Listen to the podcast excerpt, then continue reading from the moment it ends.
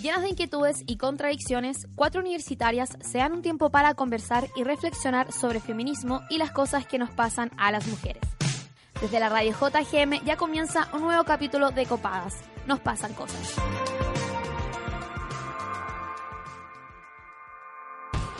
Soy Matías, soy disidente y deseo poder ser yo misma en todos los espacios, sin miedo a que me violenten en la calle o en la U, porque pucha que fome sentir miedo por usar lo que te gusta o ser diferente.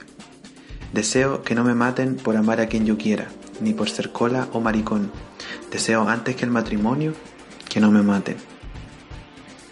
Soy Trinidad y soy pansexual. Y me encantaría que dejaran de llamarme promiscua o fácil cada vez que hablo de mi sexualidad, ya que además más de una vez me han pedido o me quieren ocupar como un objeto para sus fetiches raros. Y más de una vez una pareja mía me pide que haga cosas raras con las cuales me siento incómoda y se excusan como, ay, eres tan sexual, a ti te gusta todo. Hola, soy mamá de un chico trans y desearía que cada vez que mi hijo salga no tener el miedo a que lo intenten matar de nuevo por ser lo que es. Soy Pastela y soy una persona queer y demisexual. Quiero que se deje de patologizar e infantilizar a las personas del espectro asexual. Que no quiera tener relaciones sexuales en la primera cita no me hace una persona frígida. Y que no desee estar pisando todo el rato con mi pareja de turno no hace que mi vínculo sea un fracaso. Las personas ace existimos y la norma nos oprime a todos por igual.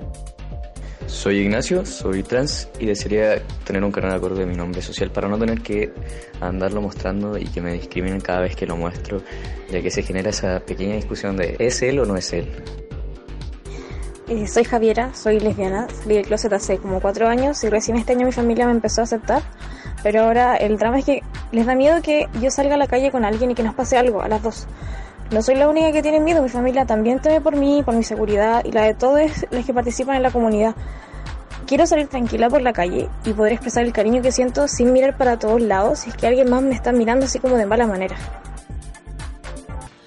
Así comienza un nuevo capítulo de Copadas en esta tercera temporada, nuestro capítulo número 12. A igual que siempre nos encontramos en los bellos estudios de la radio JGM. Soy Tania González y estoy aquí con Camila Mañé y Lila Osorio. Y como introducimos en este editorial colaborativo, hoy hablaremos sobre el Día Internacional por el Orgullo LGBTIQ+. Pero antes saludamos a nuestras radios amigas. Me dio risa porque dijiste como alabaremos. Alabaremos. Alabaremos El al día- movimiento LGBT. Es que eran las dos cosas, eh, eran las dos cosas. Los alabamos, chiques. Bueno, y saludamos, por supuesto, a la radio JGM y a las radios que nos retransmiten, la Radio Manqui en Rancagua y la radio educativa en Nancagua. Y ahora nuestra Sube la Radio por la señal online. ¿Quieres conocer más sobre el trabajo de la radio JGM y su parrilla programática? Síguenos en Instagram como arroba Radio JGM, en Facebook como Radio JGM y en Twitter como arroba JGM Radio.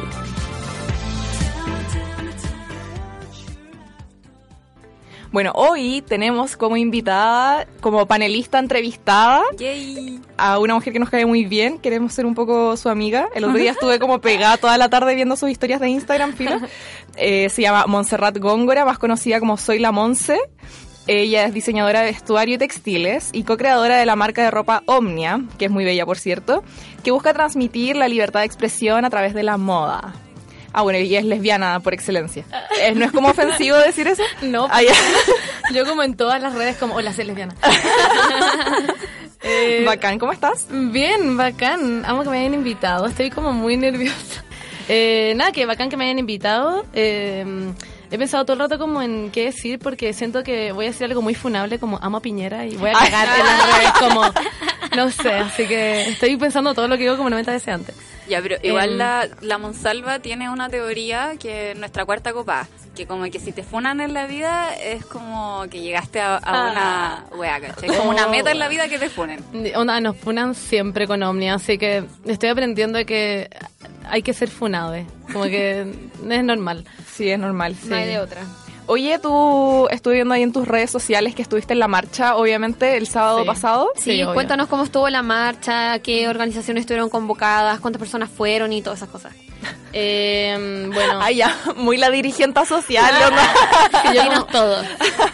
Eh, en verdad yo, o sea, siempre a la marcha, como que encuentro que es el lugar como más, como eh, feliz del mundo y, mm, y, o sea, yo fui eh, con J-Pops, que es como una marca de, literalmente, de estos como quequitos que son como pelotitas, no sé si lo han visto, que le hacen como eh, caritas y dibujitos y bla, bla, y fui con ellos porque, no sé, nos dijeron como que fuéramos como Omnia.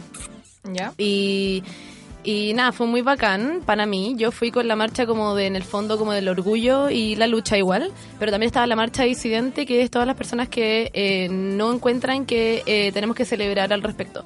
Y yo personalmente encuentro que eso está bien, o sea, como que son dos opiniones muy fuertes y que la marcha disidente dice cosas muy importantes, que en el fondo es como, mira, nos matan todos los días, eh, como sufrimos acoso todos los días, violencia, y, y encuentro que está bien, como que comprendo todo lo que dicen, pero también siento que para mí por lo menos la marcha es un lugar en donde puedo estar muy orgullosa de quién soy, con mis amigues y con, no sé, mi familia y la gente que está ahí. La gente es tan feliz que es como, filo, si dos horas de esto al año es como bacán o no, hagámoslo. Como disfrutémoslo. Sí. Y la marcha en verdad según yo estuvo bacán. Como que no pasó nada raro. Eh, habían Paco, obviamente, y Pacas, pero siempre están ahí. Siento como, hay como cual- un hueón para ver, están como los Pacos como, oh, va a ser algo. Pero estuvo bacán. Bueno, hubo mucho como carro alegórico. eh, con Ariel Levy sin polera. Exacto, gritando como, ¿quién se quiere casar? Y era como, weón, eres el único que se puede casar de ese carro, onda, buen chato. Pero sí, estaba, o sea, como Adriana Barriento, toda esa gente, pero filo, como que no quiero hacer comentarios pesados porque siento que sí quieren apoyar. Y a pesar de que no es como la gente más correcta del mundo, siento que sí quieren apoyar. eh, Como que, it's okay, no sé. Sí, igual me gusta que en este capítulo, más, eh, en un ratito, va a llegar eh, la Emilia Schneider, que ella sí representa la marcha disidente, entonces como que va a ser un capítulo igual desde todas las posturas, encuentro yo. bacán, Así sí. que bacán. Oye, podemos como conversar eh, en profundidad esto de qué opinamos sobre la participación de personas hetero a, la, a la marcha, por ejemplo. Está en el guion, de hecho, Camila. Eh, Monse, yo tengo una pregunta. ¿Por qué es junio el mes del orgullo? Yo, yo sé por qué. Es por la matanza que se da Ah. en Stonewall. ¿Lo estoy diciendo bien? ¿Aló? Sí. Stonewall in eh, New York.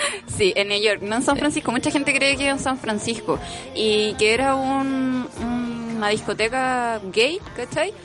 Pero que llegaba mucho represión policial. En ese contexto de represión policial hay una mujer trans negra eh, que eh, lanza como un ladrillo contra un Paco intentando salvar a una mujer lesbiana de que se la lleven detenida y ahí empieza a quedar la cagada, como que toda la gente empieza a ¡Ah, los Pacos, la en inglés, como la revuelta, po weón. Los pacos en inglés. Obvio, ¿qué voy a decir yo? ¡The police! Oh no, the police. Filo. Sabía como que había pasado como el hecho de Stonewall, pero no sabía que era como en junio, así que bacán saberlo ahora. Me siento una mujer Sí, culta. yo tenía esa duda porque ayer yo estaba en- cenando con mi polola y me, le- yo le pregunté por qué era junio. po. Y dije, le voy a preguntar a la Monse también. Ah, qué pena, justo no sabía. Ya, pero no importa, no importa. Bueno, y el 28 de junio en específico es el día en que se celebra la, la diversidad y el orgullo al final LGBTIQ+. Pero oye, yo he visto que tú lo decís LGBTQ+. Oh, porque soy una chata. Guay. no, siempre me molestan, hablo demasiado en inglés. Soy en verdad la buena más chata del planeta Tierra. pero, Como ay, mi pero mamá, no tiene como algún sentido, No, porque o sea- bueno, al final todas esas palabras como tienen la misma, parten de la misma, con la misma letra en español y en inglés. Es que yo creo que es básicamente porque, eh, no sé, RuPaul's Drag Race. Fuera talla, como que, como que mm, hablo demasiado como hablan los gringos. eh, porque veo demasiada como tele gringa, entonces estoy como acostumbrada como a hablar con los gringos, pero en verdad la hueá más chata del mundo. Yo siempre digo como pienso en inglés, y eso que ni cagándose tanto inglés, como que te juro que estoy Son onda- conceptos. Onda, tengo que hablar con mi mamá y pienso en mi mente como, hey mom. ¡Ah! es satánico, soy chatísima. ¡Qué weón! ¿Qué? I have to go to the bathroom. Es que sabes que yo a veces también pienso esta wea como en inglés, como, oh, weón, sí. Bueno, yo no tengo entrevistas en inglés, así como sola en mi casa, yo como hablándole a mi perro así como, hey Baco. Como, bueno, en verdad, siempre hablo en inglés porque sí, pero sí, no sé por Ya, qué no digo- tiene ningún sentido No, es que más encima profundo. como que se me traba la lengua decir como LGTB, no sé, no sé por qué no puedo decirlo. Es más fácil decir Bueno, LGBTQ+. La- la cagó. Ahora para que puedas responder la pregunta que quiero hacerte, eh, ¿cuál es la lucha de las lesbianas dentro de la comunidad LGBT, bla bla, como lo dices tú? Y más o menos si ha existido una invisibilización de ellas. Sí, sí. eh, a lo largo de la historia en general em, ha existido como una invis- invisibilización de las lesbianas. em, porque nunca se les ha dado como la, la presencia, nunca han tenido demasiados cargos como políticos, como en el móvil, por ejemplo. Em, nunca, eh, como que lo que en verdad yo creo que buscamos es literalmente la visibilización, que digan, hola, hay mujeres lesbianas y también las matan y así al igual que los gays y los trans y todo, estamos acá y queremos ser apoyadas. Que yo creo que como yo personalmente, no es como quiera tirarle como shade ni nada. de eso. ¿Ven que hablo en inglés? Ya, feliz. No es como que quiera tirarle como mierda, pero, pero es verdad que los gays, como hombres gays, han sido más como representados y de hecho uno cuando habla con alguien es como eres gay friendly, como que al tiro no decís como LGBT o ya LGTBQ amigo, ¿cachai? Como que está muy normalizado y porque así empe- empezó el móvil, por ejemplo, partió con em, los hombres gay. Como que partió así la lucha porque no había ninguna en la dictadura y se entiende que el móvil haya partido esto, pero las lesbianas hemos sido dejadas de lado. Sí. Igual, bueno, los trans también, no sé qué. Claro. Es trans. Por Y- ejemplo, y, también todas las otras eh, orientaciones e identidades Sí. que escuchamos en el editorial. sí, Sí. por otro ejemplo, cuando uno busca en internet como el mes del orgullo, al tiro las primeras cosas que te dicen como los links es el mes del orgullo gay, el mes del orgullo gay, las celebraciones del orgullo gay, el encuentro Mm. del orgullo gay, y es como, weón, Hay más gente que Hay más. gay. Eh, yo quería saber, como, ya, ¿tú, te, tú, tú, Toña, por ejemplo, te identificas como bisexual? eh, sí, ¿Sí? sí. ¿Y tú como lesbiana? Mm. O, o- o es una cuestión como fluctuante, o por así decirlo? De hecho, o sea, yo cuando salí del closet, ah, ya, cuando hice toda esa weá, en verdad fue muy como de... mm, es fácil para el mundo decir que... Como, hola mamá, soy lesbiana. Es mucho más fácil que em, decir... En realidad, quizás en algunos meses estaré con un chico también. Como que, como que siento que le explotaría la cabeza a la gente intentando sí, explicar esto. no y, entiende la wea, mm, no entiende la wea. de hecho, por lo general, bueno, los bisexuales, los bisexuales sí que están dejados de lado. O Sí. sea, es así que es una lucha que yo siento que incluso en el- la misma comunidad a los bisexuales se les olvida, como que es, ay no, estos weones que no se pueden decir, pero en serio adentro de la misma comunidad, entonces Sí. lo encuentro satánico. Sí. y- Por darte un ejemplo, eh, acá en Juan Gómez Milla, también como que el campus se organizó con todas las lesbianas, gays, trans, como toda la comunidad LGBTIQ más de acá, y hubieron como hartos encuentros. Y yo nunca fui porque siento que igual pasa esa cuestión de- Mm. desde el lado de la bisexualidad, que te invisibilizan mucho, pero yo digo, weón, ¿qué me va a estar quejando yo de que a mí me invisibilizan mucho? Onda, una buena que igual ha estado con buenas toda su vida, que ahora le están gustando las mujeres como Que tiene un que tiene un programa de radio donde puede expresarse libremente. Sí, como siento que a lo mejor es como un poco patúo decir desde la gente bisexual como que la invisibilizamos. Eso pienso yo, no, que quiero darte como un abrazo porque en verdad no, como siento que es demasiado de hecho como el como el ay, tengo que dejar de hablar en inglés, el shade filo que se les tira porque la gente, de hecho yo tengo una postura muy como que no existe la homosexualidad como tal, así como 100%, y no existe la heterosexualidad como tal 100%. De hecho, yo siempre he dicho que todos somos, en el fondo, Bisexual. bisexuales o pansexuales. Sí, o- yo, bueno, yo pienso lo mismo. Yo que para mí, no una weá de, ay, me gustan solo las mujeres. No, como que en verdad no tenía idea. Yo siempre le digo a mi mamá, no tenía idea si en algún minuto tu vida te empezara a gustar una mujer. O a mi papá, onda, en vuela te empieza a gustar un weón. No sabes, onda, literalmente la única weá que no sabemos es el futuro. Ay, no, pero en verdad no sabemos cómo... Sí, la otra vez eh, estaba conversando con Jazmín Pastela, que es la que una de las chicas que respondió, o sea, que participó en esta editorial colaborativa, y yo le decía, como, yo no sé ¿qué soy? Onda, de hecho en Twitter aparecía, hay como una moda ahora de que alguien como que asume algo de ti y entre eso está así Sí. como tu orientación sexual. El jueguito de los prejuicios. Sí, Esa me la encuentro muy rara. eso. Sí, es un poco extraño, así como creen que soy hetero, pero soy bisexual, qué sé yo. Y, y yo así como en bola jugaría si es que supiera realmente lo que soy, porque sí me he metido con mujeres, pero te juro que haría una cuestión como porcentual.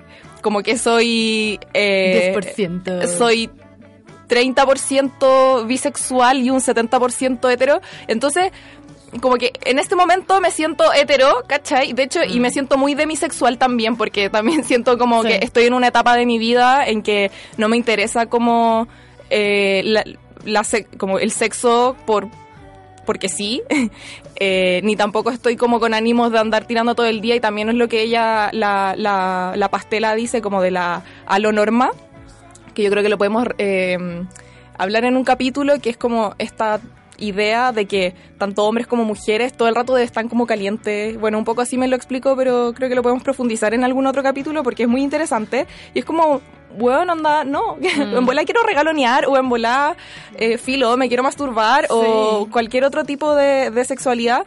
Pero tampoco es como que me interese tanto definirme, ni tampoco me siento como parte de la comunidad LGBTIQ porque, bueno, yo le decía a ella como que me siento un poco Barça, porque si bien he tenido eh, encuentros sexuales con mujeres, nunca he tenido como una relación con alguna y por lo mismo nunca me he sentido como violentada en algún sentido. Me dijo, ya, pero también hay que dejar de pensar que la persona como más violentada eh, es como más lesbiana, ¿cachai? Mm, real esa weá.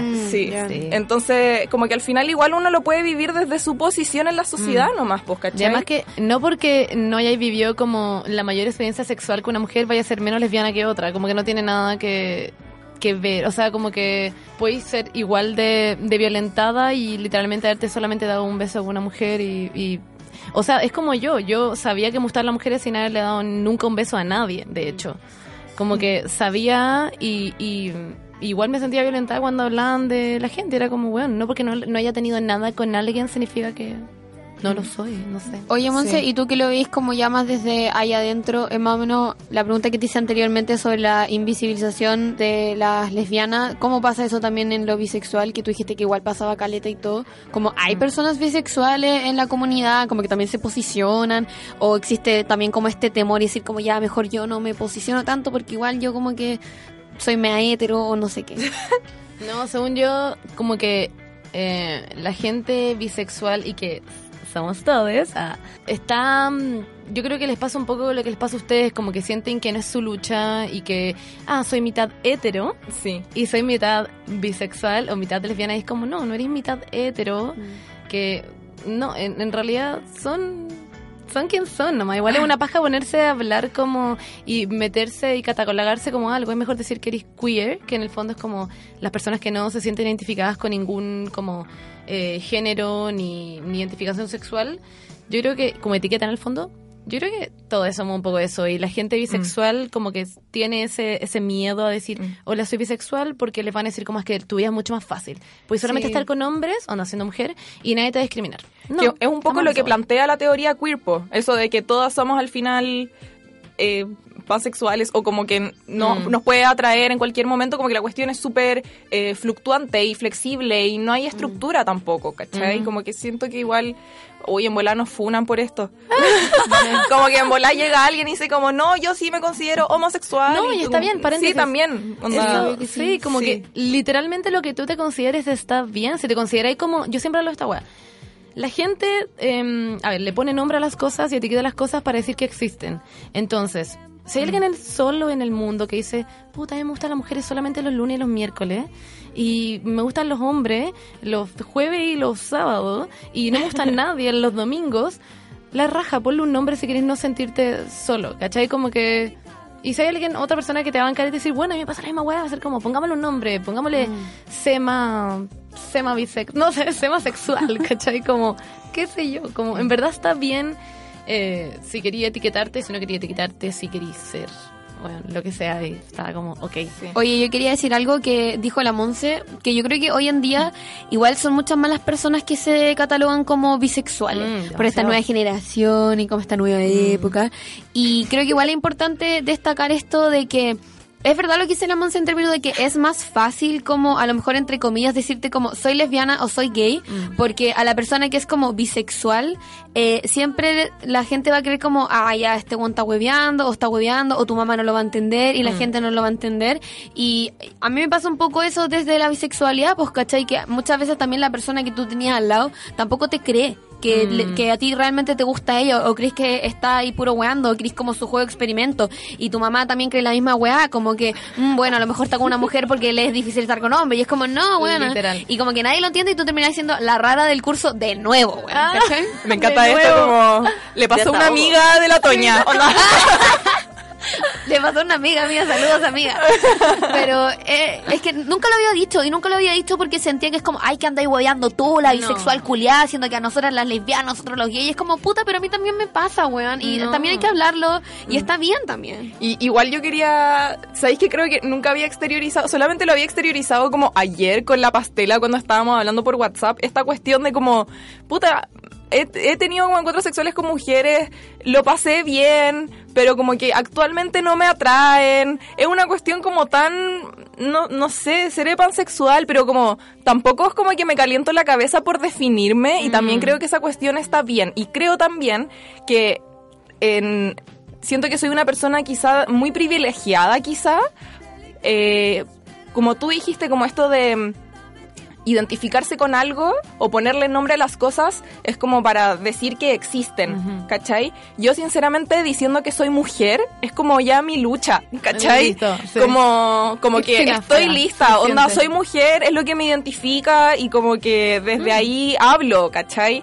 Y, mm, y también, pero, pero creo que es en parte como por los privilegios que yo tengo, porque si es que estuviera como violentada por la cuestión, seri- sí sería como una bandera y como una lucha política que me gustaría posicionar al respecto, pues, ¿cachai? Entonces yo creo que por eso es como tan mi, mi ahí con el asunto, como Claro. porque soy yo nomás, po. Oye, Monse, ¿y cómo se posicionan hoy en día las mujeres lesbianas dentro de la comunidad LGBTI, LGBTIQ+. hablando, yo creo, diciendo, hola, soy lesbiana y estoy orgullosa de eso. Em, como que en realidad yo no soy como... mm, he tenido la suerte en mi vida de no haber sido violentada como en la calle o, o en lugares así, como que mi familia igual fue fácil contarles. Yo juré que me iban a echar de la casa, pero no pasó. Y Igual ese miedo, ese miedo Sí, también es algo Es heavy. como fuerte, ya simplemente tener el miedo de lo que podrán decir, más Mm. allá de lo que, de lo que te hayan dicho o no, como que ya es algo fuerte. Y, y en verdad como que no... Como que siento que he sido muy poco... Hago como mea culpa. Como que no, no he sido la mayor investigadora del mundo para saber como qué, como qué luchas hay por eh, tales eh, identidades sexuales, como por las lesbianas, por los homosexuales, por los transexuales. Eh, como que no, no me he metido demasiado en ese mundo porque como que simplemente como que yo vivo ay suena como egoísta ahora que lo estoy Yo pensando. vivo el presente. no Ah. no pero como que yo hablo desde mi posición Claro, po. y, mm, y en verdad como nunca al, al inicio yo considerándome lesbiana porque nunca me han gustado hueones como que decía como oye ya sí soy lesbiana y salí del closet como lesbiana o dije me gusta la mujer en realidad creo que nunca usé la palabra hola soy lesbiana pero sí he hecho eso de las mujeres y, y como que nunca me sentió demasiado como, como la lesbiana representante de, de, de todo el mundo. Entonces como que nunca ni siquiera se me ocurrió ponerme a buscar como luchas. Bueno, pero no te preocupes porque nosotras tenemos un capítulo en el que hablamos de eso en extenso con Erika Montesinos de la agrupación lésbica Sí, no, de hecho. Rompiendo el Silencio. Ese lo escuché. Así que, así que, oye, ¿vamos al diccionario? ¿Estás chata de los malos usos de los términos feministas? ¿Tienes dudas sobre ciertas definiciones?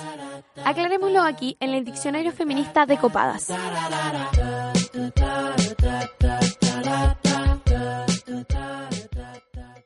Hoy en nuestro diccionario feminista definiremos pink watching.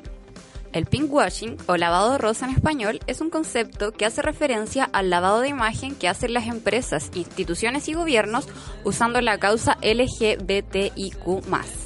Este lavado de imagen se lleva a cabo cuando las empresas o instituciones apelan a una condición de simpatizantes de la comunidad LGBTI+, con el objetivo de ser percibidos como progresistas, modernos y tolerantes, pero que durante el resto del año no se comprometen con la erradicación de la violencia eh, contra la comunidad ni de mantener políticas de inclusión.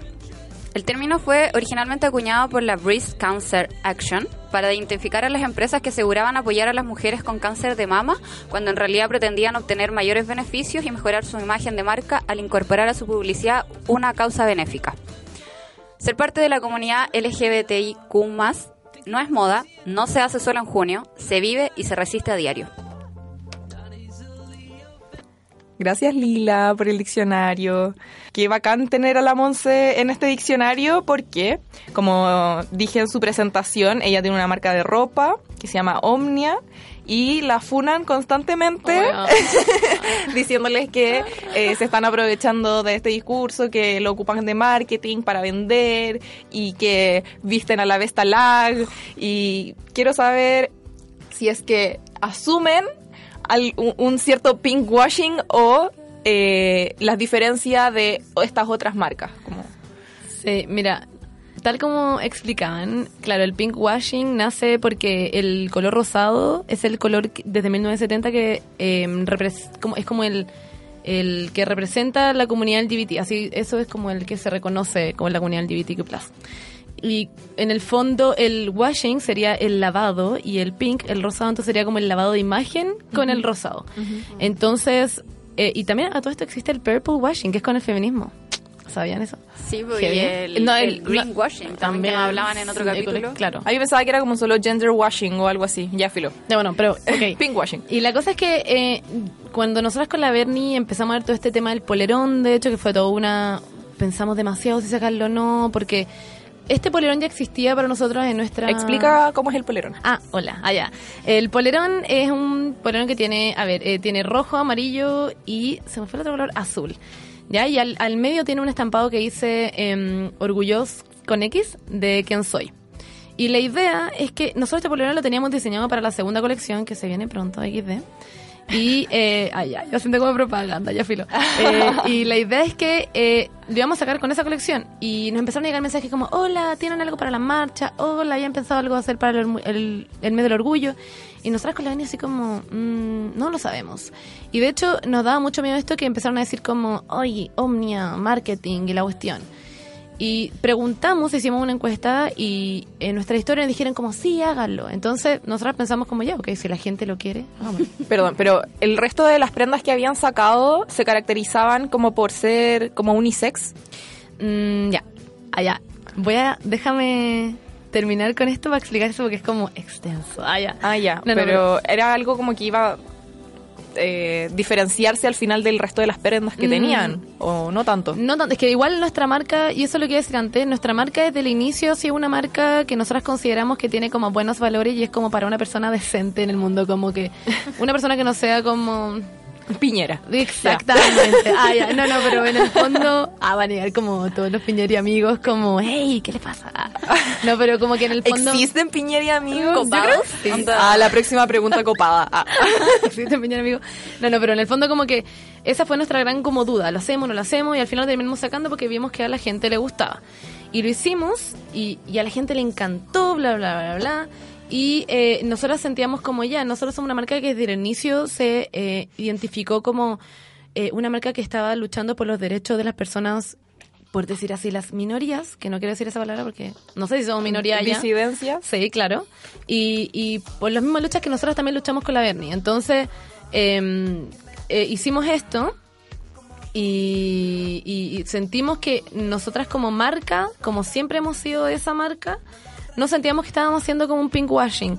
Eh, pero obviamente debemos estar haciéndolo, como que no voy a decir como no, no lo hacemos, sí, me voy a defender así como víctima porque probablemente lo estamos haciendo, o sea, usar a la Vestalag es marketing y todo eso nació lo de la Vestalac porque queríamos que tener a alguien que fuera heterosexual, como la Cotineja, que también le dimos un polerón, o la Cotineja, y que, que dijera como, hola, este polerón no es solamente para gente de la comunidad LGTBQ+, sino que es para todas aquellas personas que se sienten orgullosas de quién son. ¿Cachai? Y, y, y al final funcionó igual, pero ella muy tierna a la vez nos dijo como, sí, lo voy a ocupar para la marcha, nosotros como bacán. Oye, Y pero igual eso es, eh, eh, no sé, igual ahí hay que ser estratégico porque yo no sé si a todo el mundo le cayó bien que estuviera la Vesta, que estuviera Ariel, que estuviera Carol o onda gente Mm. Claro. así, como que igual, no sé, de repente puede caer bien o no puede caer bien. Pero yo tengo una pregunta, bueno, Obvio. ¿por qué todo el mundo odia al móvil? O sea, en verdad sí sé por qué, pero creo que es una pregunta que mucha gente se la hace. Ay, el móvil, mm, ya.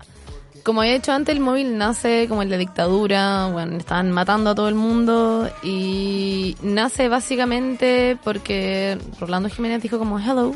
Allá, en español en verdad. Eh, voy a crear algo y, y él hizo el móvil y en verdad salvó a muchas personas. Él tiene, de hecho, la gente como que puede ir a dormir como a las oficinas del móvil, como si no tenéis dónde quedarte y te echaran de tu casa por ser de la comunidad, puede ir a dormir para allá. Y en verdad ha hecho weas muy bacanes, pero hoy en día y como a lo largo de la historia, él se ha centrado mucho, bueno, ahora ya no es él como el, el representante, pero Sí. eh, el dirigente, pero eh, siempre fue muy como mm, como del gay heterosexual, siento yo. No sé cómo explicar eso, sien- siento que será muy extraño, pero El como gay- el gay heteronormado. El gay machito igual al Claro, final. como que el gay como privilegiado, igual un poco, no, pucha, no sé si quiero decirlo porque obviamente que hay gente que en verdad no es privilegiada, haya estado con el móvil y bacán que les haya servido, pero ha dejado luchas también muy aparte, como eran las lesbianas, como eran los bisexuales, como eran las trans, les trans, y, y ha pasado toda esta cuestión y se ha tirado comentario igual, no sé, medio nefasto a lo largo. la gente critica a movimientos como el móvil e iguales mm, porque son súper como poco críticos políticamente al final porque están como sonriendo en una foto como con Piñera puede ser, también con la Bachelet y esas cosas no caen bien porque es como, bueno, esas personas podrían estar haciendo políticas públicas, ¿cachai? Como mucho más rápido, acelerar ese tipo de proceso y tú estás ahí como sonriendo como si no tuvieras nada por lo que quejarte. Y además, eh, porque gente como Rolando Jiménez, pucha, son hombres, son estas mismas organizaciones las que no han mostrado en sus dirigencias a mujeres, por ejemplo, y como que... eh, también es en parte culpa de estas mismas organizaciones la invisibilización de las lesbianas, ¿cachai? Como lo que estábamos hablando hace un rato, y también se ha tirado como comentarios en contra de las feministas, entonces yo creo que también Sí. el movimiento LGBT y Q+, hoy en día igual tiene que estar alineado con el feminismo y no, puede, no podemos como darle cabida a mensajes en contra de mujeres, onda, no sé, de la coordinadora 8M, porque, Claro. no sé, encuentra que somos histéricas. No me acuerdo en realidad cuál fue el, el- el hecho eh, preciso, pero como que se tiró unos tweets. Yo soy, tengo re mala memoria, pero Sí, sé igual. como que Siempre se tira tweets que son al final que la gente critica porque vienen como de su opinión personal y que al final yo creo que no deberían ser su opinión personal, deberían ser para todos, como la comunidad en general. Sí, y onda, me acuerdo en un trabajo para la U, unos compañeros entrevistaron a compañeros entrevistaron a Rolando Jiménez y era sobre un documental de eh, la asexualidad. Y él, por ejemplo, decía como no onda, por ejemplo, le preguntaban le preguntaban eh, sobre como la representación de las personas asexuales en el móvil y la cuestión Nula. y nula, ¿cachai? nula. Y él ni siquiera como que sabía, eh, podía identificar como por qué luchaban los las personas asexuales, ¿cachai? Como todos los estigmas que hay en torno a esas personas, el bueno no tenía idea, entonces también es como... Pucha, quizá para la época, en los 90, pudo haber sido súper progre, ¿cachai? Pero hoy Pero en día ahora igual el discurso Mm. como que tiene que diversificarse y también ser más feminista. Oye, el Stinka era un bloque musical. Este bloque lo va a elegir la Monse, así que es todo Eh. tuyo el micrófono. Ok, ok, ah, ya. Em, lo venía pensando en la micro y creo que va muy como Ad hoc. ad hoc. Uh, bueno, estaba pensando la palabra, se me ha ido. Ya, ad hoc. Y así como, está muy ok, ya, está muy ad hoc con lo que estamos hablando. Y ella es King Princess. No sé si la cachan, es una cantante queer. Y, y es muy seca y tiene una canción que se llama Pussy is God. Cachen. Ah, Mira, me encantó. Damn. Ya, bacán. Ya nos vamos con Pussy y Scott entonces.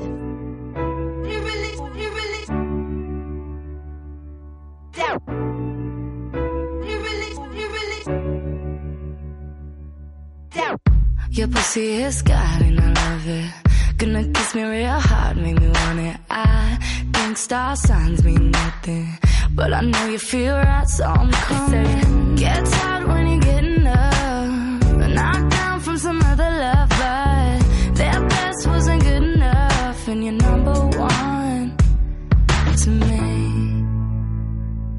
You're extra special, something else, or maybe it's you.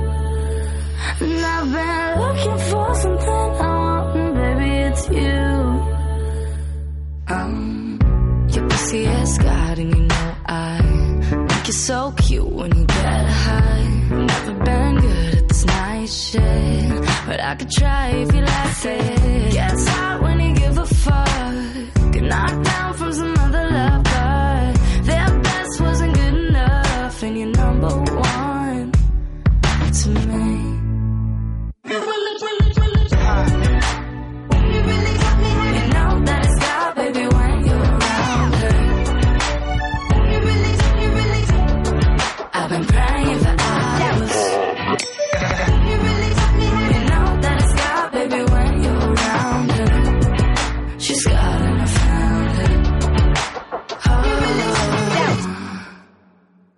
Your pussy is God and I'm falling. We're on the same wave when we're talking. I've never been played in a good match, but I win when I hit that.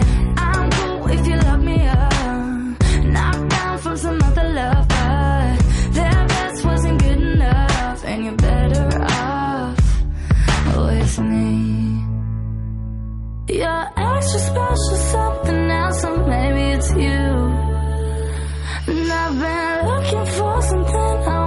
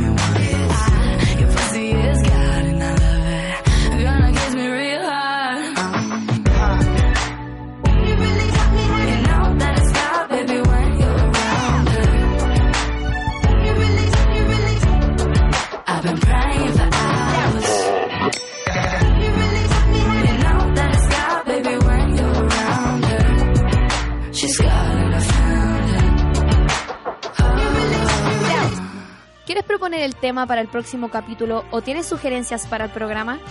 Síguenos en nuestras redes sociales. Encuéntranos en Instagram, Twitter y Facebook como Copadas JGM y conversemos un rato.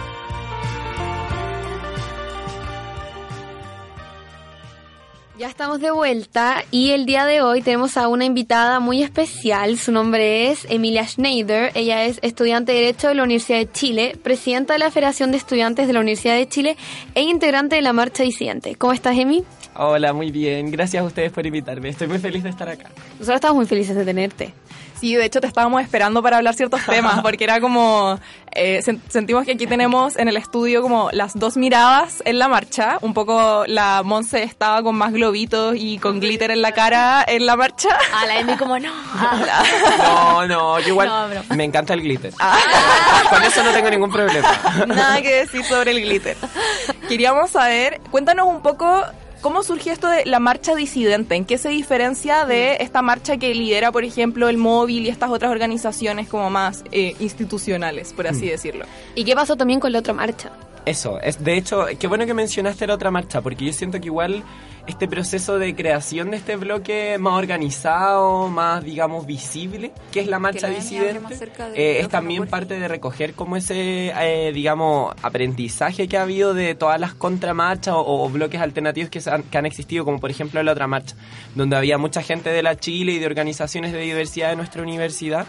Y yo creo que lo que principalmente diferenció esta convocatoria de otras, incluso de la otra marcha y también de la del móvil, era que fuimos capaces de, digamos, articularnos no solamente en decir no somos el móvil ni iguales, Mm. porque somos una cuestión más radical, sino que fuimos capaces de darle un contenido a esa radicalidad, Mm. como y, y no una cuestión solamente estética, sino que planteamos, por ejemplo, un programa, eh, digamos, político que nos articulaba que era derechos sociales, sexuales y reproductivos para las disidencias sexuales y para toda la sociedad, en contraposición a una agenda que ponía la otra, la digamos, la marcha oficial, comillas, que era que estaba mucho más enfocada en el matrimonio igualitario, que considerábamos no era una Mm. cuestión que abordara ni las altas tasas de violencia ni la precarización de la vida de las disidencias. Entonces creo que ahí está como el foco de diferencia. Oye, Emi, y cuando ustedes le plantean esto como a la gente del móvil e iguales, eh, ¿ellos qué tienen que decirles cuando ustedes dicen como, oye, ustedes no se están fijando en tal, en tal, en tal y en tal factor?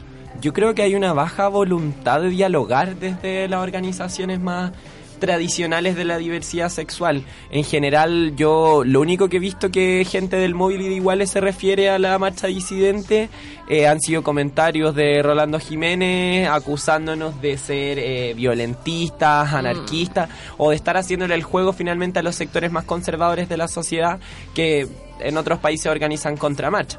Y justamente por eso este año le quisimos dar un carácter no de contramarcha, no de irnos a parar los buses del móvil, sino mostrar que existe una alternativa política a lo que han sido las organizaciones de diversidad tradicionales, más bien disputar ese espacio. Yo creo que, pero eso no, incluso a uno de, de los integrantes del bloque se le invitó a un debate con gente del móvil y luego esa persona del móvil se bajó del debate. Entonces finalmente terminamos hablando soles. Entonces fue una lata porque era interesante disputar miradas. Oye, Emi, ya le preguntábamos a la Monse cuáles, cuáles eran como las demandas de las lesbianas dentro de la comunidad LGBTIQ+. Eh, ¿Y cuáles son las demandas de la comunidad trans?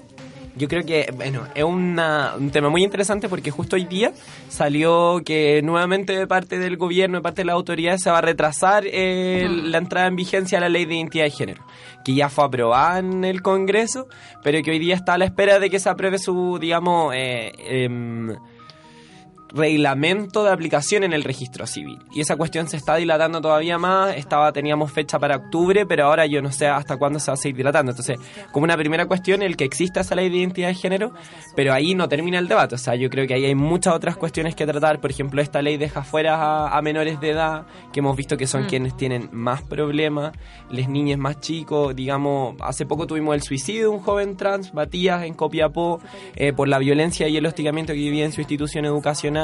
Entonces yo creo principalmente que para las personas trans eh, y en general para las disidencias sexuales, y esta es, mi visión, no tenemos que pensar en una agenda parcializada como si fuéramos ah, algo separado del resto de la sociedad. O sea, las disidencias sexuales somos trabajadores, trabajadoras, estudiantes, eh, partes de familia. Entonces, no sé, pues si necesitamos la educación como un derecho y en particular una educación no sexista, una educación sexual integral que permita, digamos, también integrar a, la, población trans a las dinámicas sociales, porque al final la discriminación no va a terminar solamente con la ley de identidad de género, que hay muchas otras cuestiones que, y, y en particular yo pienso la educación, porque es de donde a mí me toca más trabajar y era uno de los ejes importantes de la convocatoria de la marcha. Sí, yo quiero agregar, bueno, quiero decir esto porque me puedo hacer promo. Es que Sí, escribí, ah. escribí un reportaje de esto que está en The Clinic, que se llama Los múltiples géneros de la salud mental, que salió la semana pasada, así que está ahí en el sitio. Ay, qué bacán. Bueno, y entre las cosas que pusimos, hoy tenemos un subtítulo que se llama El suicidio también tiene género, y justamente hablamos del caso de Matías, y la encuesta T de la, de la, De la de la asociación OTD muestra que, bueno, que este caso no es aislado, sino que el 56% de la población trans en Chile ha intentado suicidarse y el 48% tenía entre 11 y 15 años al hacerlo por primera vez. Así un poco para enfatizar esto que dices de eh, la población, de, de la niñez, al final, pues. Sí, pues, y ahí en, la- en la- en, digamos en la niñez trans es donde se empiezan a producir todas las lógicas de marginación que vive nuestra comunidad al final, porque se nos excluye la educación y sin duda se nos va a terminar excluyendo el trabajo formal, porque además no hay leyes de antidiscriminación. Entonces estamos condenadas al final a los trabajos más precarios o al comercio sexual, que es donde la mayor cantidad de las mujeres trans en Chile eh, se desempeñan. Y ahí una se expone a la violencia, a la precarización, a la discriminación y a la muerte al final. Entonces, y a vivir totalmente marginada de la sociedad. Entonces, es ahí en, en, digamos, en la población trans joven donde se pueden cortar muchos de estos ciclos de violencia, como decía tú. Por si acaso el reportaje no lo escribí sola, lo escribí con mi amiga Rocío Vera, que la amo, y no quería como que sonara así como, yo lo escribí, yo lo publiqué, sino como que lo hicimos juntas, por si acaso. No, pero me encanta muy un aporte. Oye, ¿les tengo que vayamos a la pregunta copada? Sí. ¿Cuáles son tus contradicciones? ¿Cuáles son tus dudas como feminista? Intentemos resolverlas aquí, en tu pregunta copada. ¿Qué opinas de que en la Marcha del Orgullo se celebre? Yo considero que no debería celebrarse ya que estamos siendo oprimidas por todos lados y no, no hay nada que celebrar. Debemos luchar nuestros derechos. En verdad siento que celebrar derechos que no tenemos no está bien por un lado, pero creo que debería darse de la más importancia a la lucha que hay tras de todo esto y no a todo el ámbito comercial que se le da en, las en, la- en el carnaval que se hace. Yo creo que va como en cada una de las formas en la que se va a manifestar a la marcha, pero todavía sigue habiendo mucha discriminación a la comunidad LGTBIQ+, todavía siguen matando y violando a personas por su identidad sexual o su orientación sexual. Entonces está bien si vaya a marchar y estáis feliz, te sentís orgulloso de la persona que eres, pero no sé si todavía se debe celebrar porque siguen habiendo ese tipo de injusticias.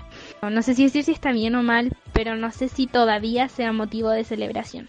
Creo que es súper necesario que se hagan marchas por los derechos de la comunidad LGTBQI+, que en esta se conmemora también toda la vulneración de derechos que han tenido todas las personas de esta comunidad a lo largo de la historia y que nos ayudan a darnos cuenta de que tenemos legislaciones súper patriarcales, homofóbicas y transfóbicas, que incluso cómo es posible que hayan eh, escuelas de psicología que sigan teniendo materias sobre cómo pasar de ser homosexual a ser un heterosexual con terapia. Creo que nos ayuda harto a darnos cuenta y empoderarnos para que podamos luchar para que tengamos un mundo más, más justo y más igual. Pienso que tenemos que dejar de celebrar que tenemos permiso para marchar una vez al año y trasladar esa energía a marchar para cuando, por ejemplo, nos maten una compañera en la calle, en una redada neonazi, que es más común de lo que parece. Ese debería ser el momento, y no para sacar las carrozas, sino para visibilizar que todavía es crudo no ser hetero en el mundo, y conmemorar lo que inició este movimiento, que son las revueltas de Stonewall a finales de los 60. Hay que despertar del, del letargo en que nos tienen organizaciones como Móvil Iguales y Todo Mejora. Porque ponernos felices con una marca que auspicia una carroza con hombres heterosexuales violentos como Ariel Levy no tiene sentido. Si vamos a compartir ese espacio, que será con quienes nos ayudan de verdad y no con quienes limpian imagen gracias a nosotros. Menos fiesta y más protesta.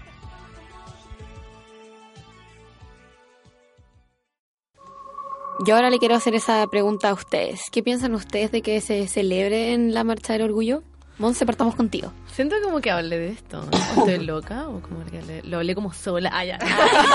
No, no, que yo siento que mm, por lo menos yo fui a la marcha eh, porque recibimos un comentario, de hecho, de esto en nuestra...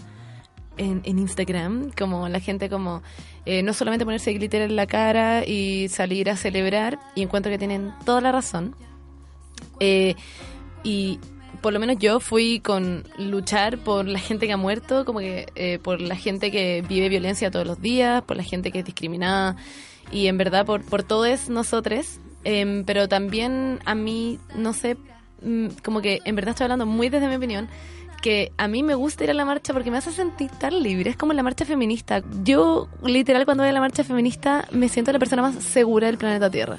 Y eso mismo me parece en la, en la marcha LGTBQ y más. Eh, lo dije bien. Eh, porque la gente está tan feliz em, que me comparte y me, me irradia su, su amor. Y la gente, no sé, como que se, nos se me acercaban, eh, porque yo fui como en representación de Omnia, y se me acercaban como, Mon, seamos su marca, muchas gracias por apoyar a la comunidad, no sé qué. Y eso era como un, qué rico que la gente venga y esté feliz, pero también que tengan en mente que hay que seguir luchando, obviamente. Y eso no, no podemos como olvidarlo jamás. A mí me pasa...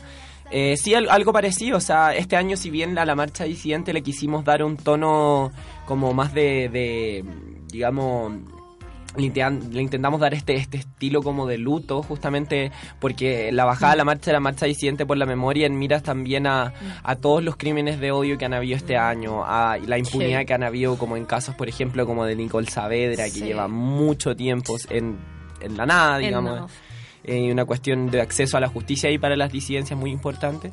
Pero yo creo que el foco no está puesto en no celebrar. Yo creo que todos estábamos celebrando ese día la posibilidad de tener visibilidad, de andar tranquiles por la calle. Yo creo que el problema está ahí cuando, como decía Monse, se le quita el sentido de protesta, de lucha, de reivindicación de demanda a ese día y, y eso yo lo veo en por ejemplo la marcha oficial trayendo un montón de marcas transnacionales de repente o de distintas empresas Uber eh, que son empresas que avalan la precarización laboral muchas veces y que son empresas que básicamente se hacen una especie de lavado de imagen en este en esta movilización de que supuestamente respetan los derechos de la población LGBT pero yo creo que eso es totalmente contradictorio con fomentar la precarización laboral, la flexibilidad laboral, Mm. que son las cuestiones que más afectan las disidencias sexuales que se ven excluidas de, de esos espacios. Entonces, creo yo que ahí está el problema, cuando se vacía ese contenido, cuando se convierte en una especie de carrete. Yo creo que está bien celebrar, está bien celebrarse, pero siempre se tiene que poner en, en mente de que ahí lo que estamos haciendo, al igual que cualquier otro movimiento social, es visibilizar nuestras demandas, nuestras luchas, nuestra memoria, como decías tú, eh, nuestras caídas, como todo eso. Entonces yo en realidad pondría el acento ahí más que en no celebrar.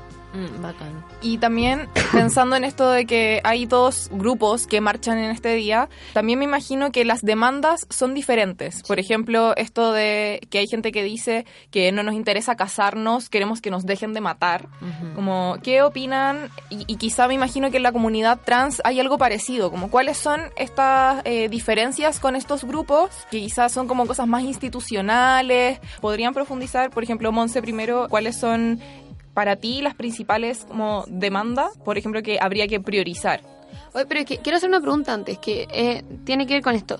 ¿Ustedes igual como comunidad eh, separan sus demandas, las conversan como en conjunto o es como los gays por aquí, las lesbianas por aquí, las No. por aquí, las no sé qué por acá? No, yo creo que somos en realidad todo, como que todo es una comunidad y de hecho lo que quería decir, Emi, muchas gracias por decir eso porque, o sea, como De hablar nada. de la marcha disidente porque a mí me encantó, de hecho, que era todo muy como con respeto, o sea, no había nadie que fuera como ustedes son de la marcha disidente, ustedes son de la marcha como del orgullo y eso fue bacán porque mm, a mí siempre me da miedo que las marchas como que se formen estos como alborotos de gente diciendo como, pero ¿por qué estamos marchando separados y por qué bla bla?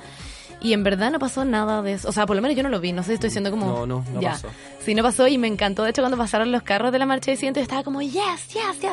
Porque se veía tan entretenido. Estaban onda como luchando, pero al mismo tiempo estaban eh, celebrando esta lucha. No sé cómo explicarlo. Como...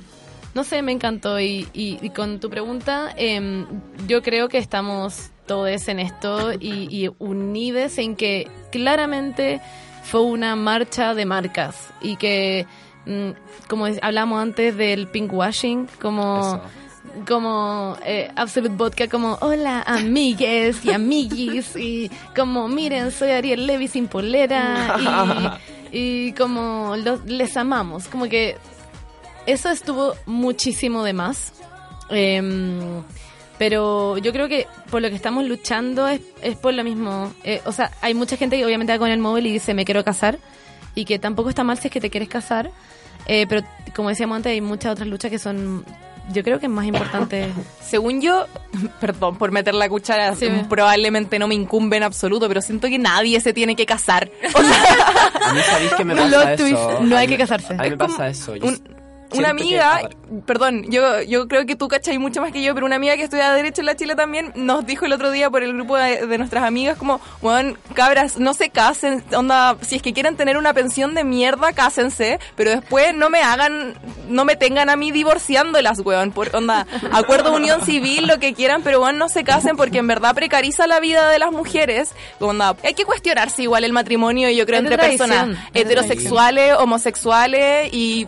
Y chao, weón, nadie, que nadie se case, weón. No, a mí me pasa algo muy parecido a lo que decís tú respecto al matrimonio. Como yo no niego que eh, existan regímenes como para vincularse una relación y marcarla como jurídicamente relevante, como darle un estatus diferente. Yo creo que eso está bien. Pero para mí es súper complejo legitimar el matrimonio incluso como una demanda como para, para todos, Mm. en el sentido de que es una institución sumamente patriarcal, es una institución Sí. que históricamente ha, ha, eh, digamos, estado vinculada a la religión, como y a una especie de inserción del mundo religioso en el Estado incluso, como hace no tanto en Chile, eso lo regulaba, digamos, la iglesia. Y además es una cuestión que legitima la familia tradicional, cierto Te orden. pone como en un molde. Entonces, claro, y, y algo que nosotros decíamos harto desde la marcha disidente, que era como un poco, eh, no estamos solamente buscando un lugar dentro de lo existente para las disidencias sexuales, sino que esa integración de las disidencias sexuales suponga como una transformación del modelo de sociedad. Y por eso en ese sentido, como respondiendo a la primera pregunta que hacía, eh, como los ejes de demandas que teníamos eran como trabajo, educación, salud, vivienda y, y bienestar en general, pensando en toda esa población disidente que, por ejemplo, no tiene un hogar, que, por ejemplo, no puede acceder al trabajo formal, a la educación. Mucho Entonces, más una ampliación de derechos. sí, como Claro. eh, interseccionalidad ante todo. Oye, Emi, yo tengo una pregunta, algo que mencionaste antes. em, porque, por ejemplo, la gente puede ver en los medios de comunicaciones o en Instagram y todo, como, ¡ay, qué bacán! Que Carol Dance se pone el pañuelo, Andrés Lee igual, y, que Beat y Uber ahora tienen como estos autitos de colores. eh, pero, como si podéis contarnos más, ¿cuál es el trasfondo que existe igual detrás de eso? Como, ¿qué es lo que piensan ustedes? ¿Qué opinan? ¿Cómo también se contraposicionan sobre eso? Que hoy en día las marcas se empiezan como a empoderar también del discurso. Quiero, espérate, es que igual tenemos, Toña, que hacernos cargo que nos escuchan igual en otros países y puede que la gente no sepa quiénes son ni Carol Dance ni Ariel Me Levy. que sean tan famosas. Y quiero, quiero explicar que. Ariel Levy, fuera de hueveo, Ariel Levy es un es un hombre, un machito, es un actor que Machito.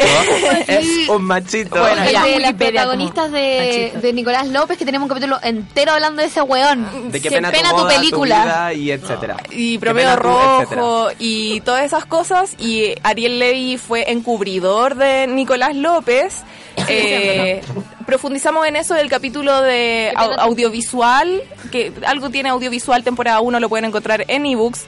Y Carol Dance es un animador nefasto, Nefasto. que una vez se viralizó un video de él, de una galla como chupándole el pico en el, en el escritorio. Como literal esta estación, pero con una huevona abajo. Sí. What? Muy raro. Sí, y fue bueno, Filo, quería hacer el contexto de por qué son personas nefastas y oportunistas también, po. Sí, pero, pero que igual que son personas como que la gente sigue en Instagram, como el Carol Dance dentro que es un saco güey, es como el buen buena onda, Andrés Levy igual, entonces que igual se posicionan, ¿cachai? Ahora hecho- responde. Lo que cacha que quiero decir algo sobre eso, porque igual a mí me genera como, como duda, no sé, me, me pongo muy como en la posición de una niña como chique que sigue Ariel Levy que diga como, oh, ¿qué es la comunidad LGTB? Y que diga como, oh, mira, está en la marcha.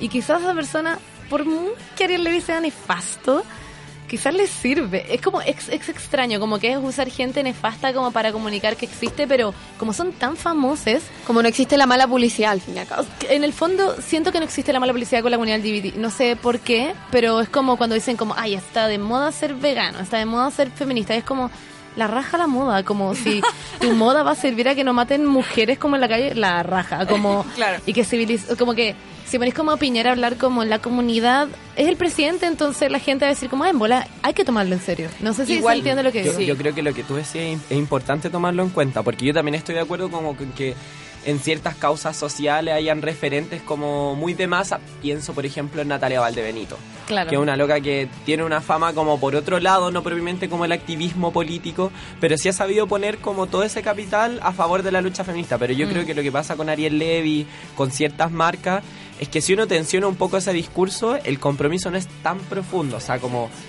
claro, estuvimos en esta marcha y todo pos- posicionando nuestras marcas, pero ¿cuál es el nivel de compromiso?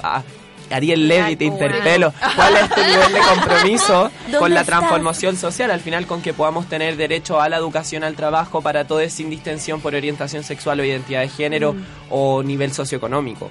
Por Claro. ejemplo, como Mm. cuál, cuál es eh, su nivel de compromiso con los derechos sociales para las disidencias, con los derechos sexuales y reproductivos de las mujeres, Mm. como y de las disidencias también. Entonces, yo creo que ese es el tema, como que podamos tener referentes muy de masa, por supuesto. Estoy muy de acuerdo, en especial en estos momentos de tanto avance como de fascismo, sectores muy conservadores, la creación del partido de Castro, todas estas cosas. Pero tienen que ser referentes que igual estén comprometidas hasta el Claro. final, porque si no, se producen ciertas distorsiones. Más Natalias Valdebenitos y menos Ariel Levy. Definitivamente. Muchas menos Ariel Levy.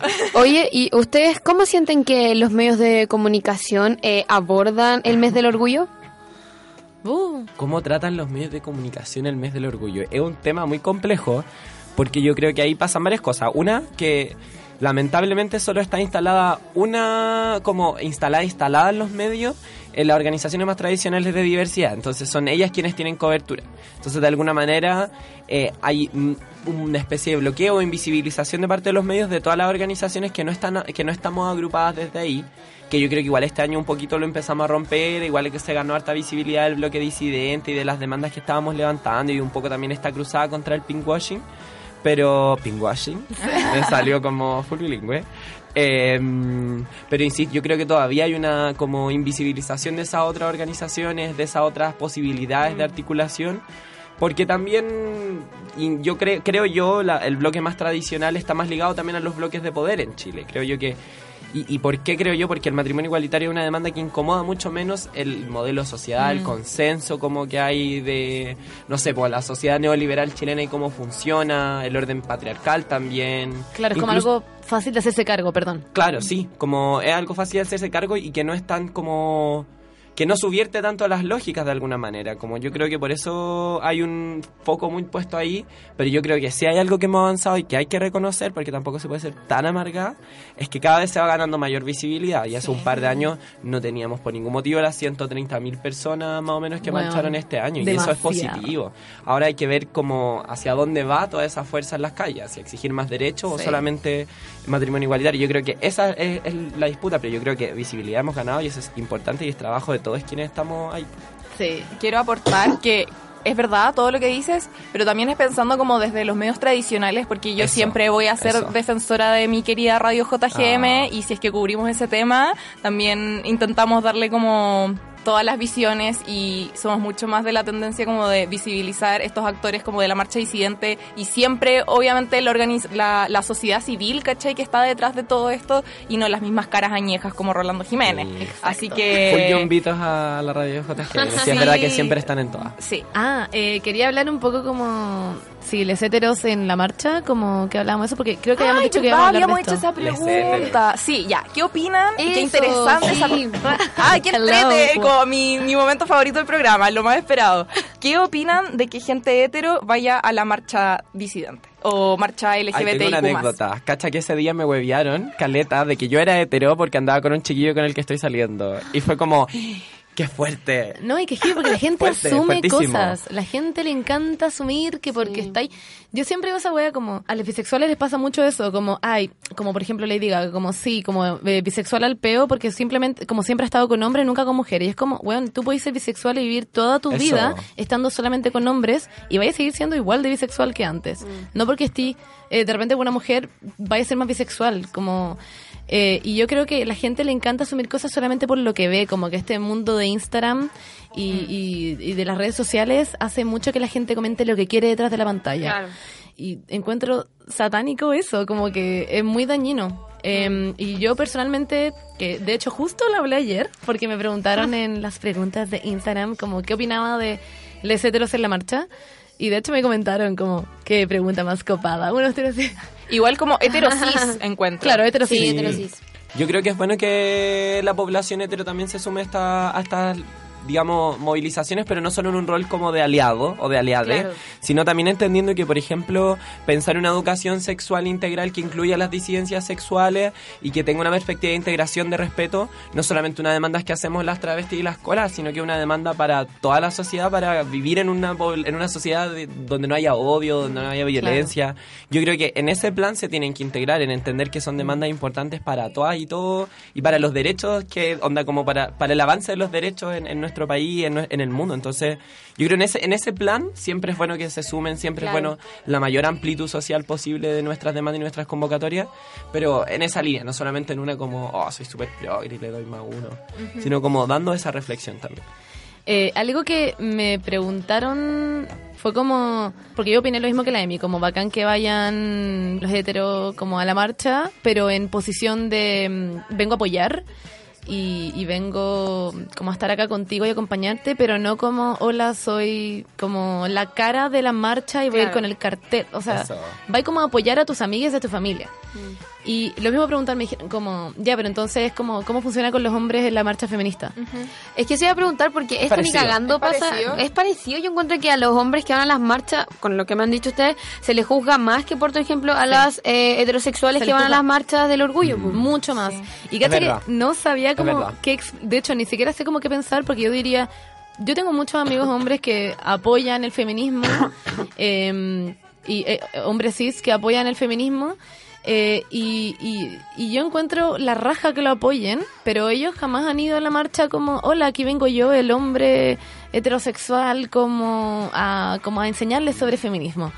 Y, y yo encuentro que si tú hay en esa parada, está bien, pero si te dicen, oye, esta marcha, como pasó con la marcha separatista, em, como no vayáis, y, la, y hay hombres que dicen, es verdad, no voy a ir porque no es mi marcha, no es mi día, es justo el 8 de marzo, y me dicen que no, ya, no voy a ir y fin. Y como que encuentro la raja que existan esos hombres que en verdad, en verdad, en verdad eh, entienden, entre comillas, como de lo que estamos hablando. Y lo Mm. mismo pasa con la marcha del orgullo LGBT, que la raja, si hay, si hay heterosexuales que quieren apoyar, como que, por lo Sí, menos para mí, mis amigas y mis amigas siempre han estado ahí para mí y, y la raja, como que sí quieren apoyar. Y, pues, y No pienso sé. en la marcha del 8M como de repente también se pueden pensar formas de, de hacer como congeniar distintos bloques. En la marcha del 8M, por ejemplo, había un bloque que era separatista y después Claro. venía un bloque mixto Mm. y así en el fondo como no restringía a quienes podían adherir como a tus demandas, sino que generaba posibilidades de que quienes se quieren manifestar de una manera separatista lo hagan y quienes no, no. Por ejemplo, en la marcha disidente también este año, no sé, po, eh, habían ciertos partidos que adhirieron y marchaban detrás de las organizaciones sociales. Idea era Mm. respetar esa cuestión Mm. y, y en su mayoría se respetó. Y se puede pensar lo mismo, por ejemplo, no sé, si se quiere hacer un bloque separatista disidente en otra marcha, yo creo que se puede pensar. Yo creo que la idea es no mandar a nadie para la casa porque, como decíamos aquí, lo importante es el- que se vea mucha amplitud social detrás de las Mm. demandas, pero sí se puede congeniar todas esas formas de Igual yo creo que los hombres participando en las marchas de mujeres eh, feministas igual es diferente porque ese hombre podría estar como cumpliendo un rol, por ejemplo, en la casa, ¿cachai? Si es que no está... Ah, eso onda, sí. como anda a cuidar los cabros chicos o... Para que tu compañera se pueda manifestar. Claro. Y, Eso es verdad. y también creo que puede insegurizar a las mujeres que participan Sí. en la marcha porque es un Por espacio encontrarte seg- con- claro te podía encontrar con la persona como que bueno, te acosó te abusó en algún momento Sí, sí, eso entonces es para mí puede ser mi mejor amigo pero para otra mujer Obvio. es como un potencial Un abusador. violador ¿cachai? entonces también yo creo que es como Hay que tener ojo. Claro. sí hay que tener ojo con la participación de los hombres en las marchas como eh, que feministas En el fondo, cuando estaban publicitando todo esto, como, hola, si eres hombre, como si soy hombre, ¿qué hago para la marcha? Y te especificaban todo como, primero ves si en tu casa te necesitan, si en tu trabajo te necesitan, si en no sé dónde te necesitan. Si Eso. ya, después de toda esta lista de cosas, nadie te necesita, Anda, pero anda tranqui. Sí, si está funado, si Sí, está po, si denunciado. estáis funado, no ándate para la vayas. casa y quédate No ahí, bueno, no salgáis. Sí, yo creo que en esa lista faltaba eso, como un punto Sí. clave. Como no está punto funado. cero, como ¿está funado o no? Yo creo que deberían. Más que funado abusaste come- de alguien claro, acosaste a alguien en algún momento Oye, ya tenemos que terminar este maravilloso capítulo porque solo nos prestan una hora la- en los estudios. Oh. Pero agradecerles a las dos por haber venido y eh, terminamos con nuestro bloque musical que en esta ocasión lo va a elegir Emilia. Así que te dejo el Oh, micrófono. Qué emoción, qué emoción, qué emoción. Siempre me pone muy nerviosa cuando me piden elegir canciones, pero por temas personales, un contexto... Mi contexto personal ahora quiero pedir una que se llama Yo no te pido la luna de Javier Amena. la amo Muy romántica, La ¿no? Dura- Me encanta como que se empoderó de copadas y dijo como por mi situación porque nosotros lo hacemos siempre como tengo pena ¿Verdad? así que quiero esta como hoy es un gran día así que quiero esta así como Sí, muy bien por mi situación. muy bien Ya nos no- quedamos entonces con Javier Amena Ya, ay, las queremos. Estoy Sí. muy entretenido el capítulo. Me encantó, sí, a mí también me encantó. Ya, chao. Muchas gracias. Muchas gracias.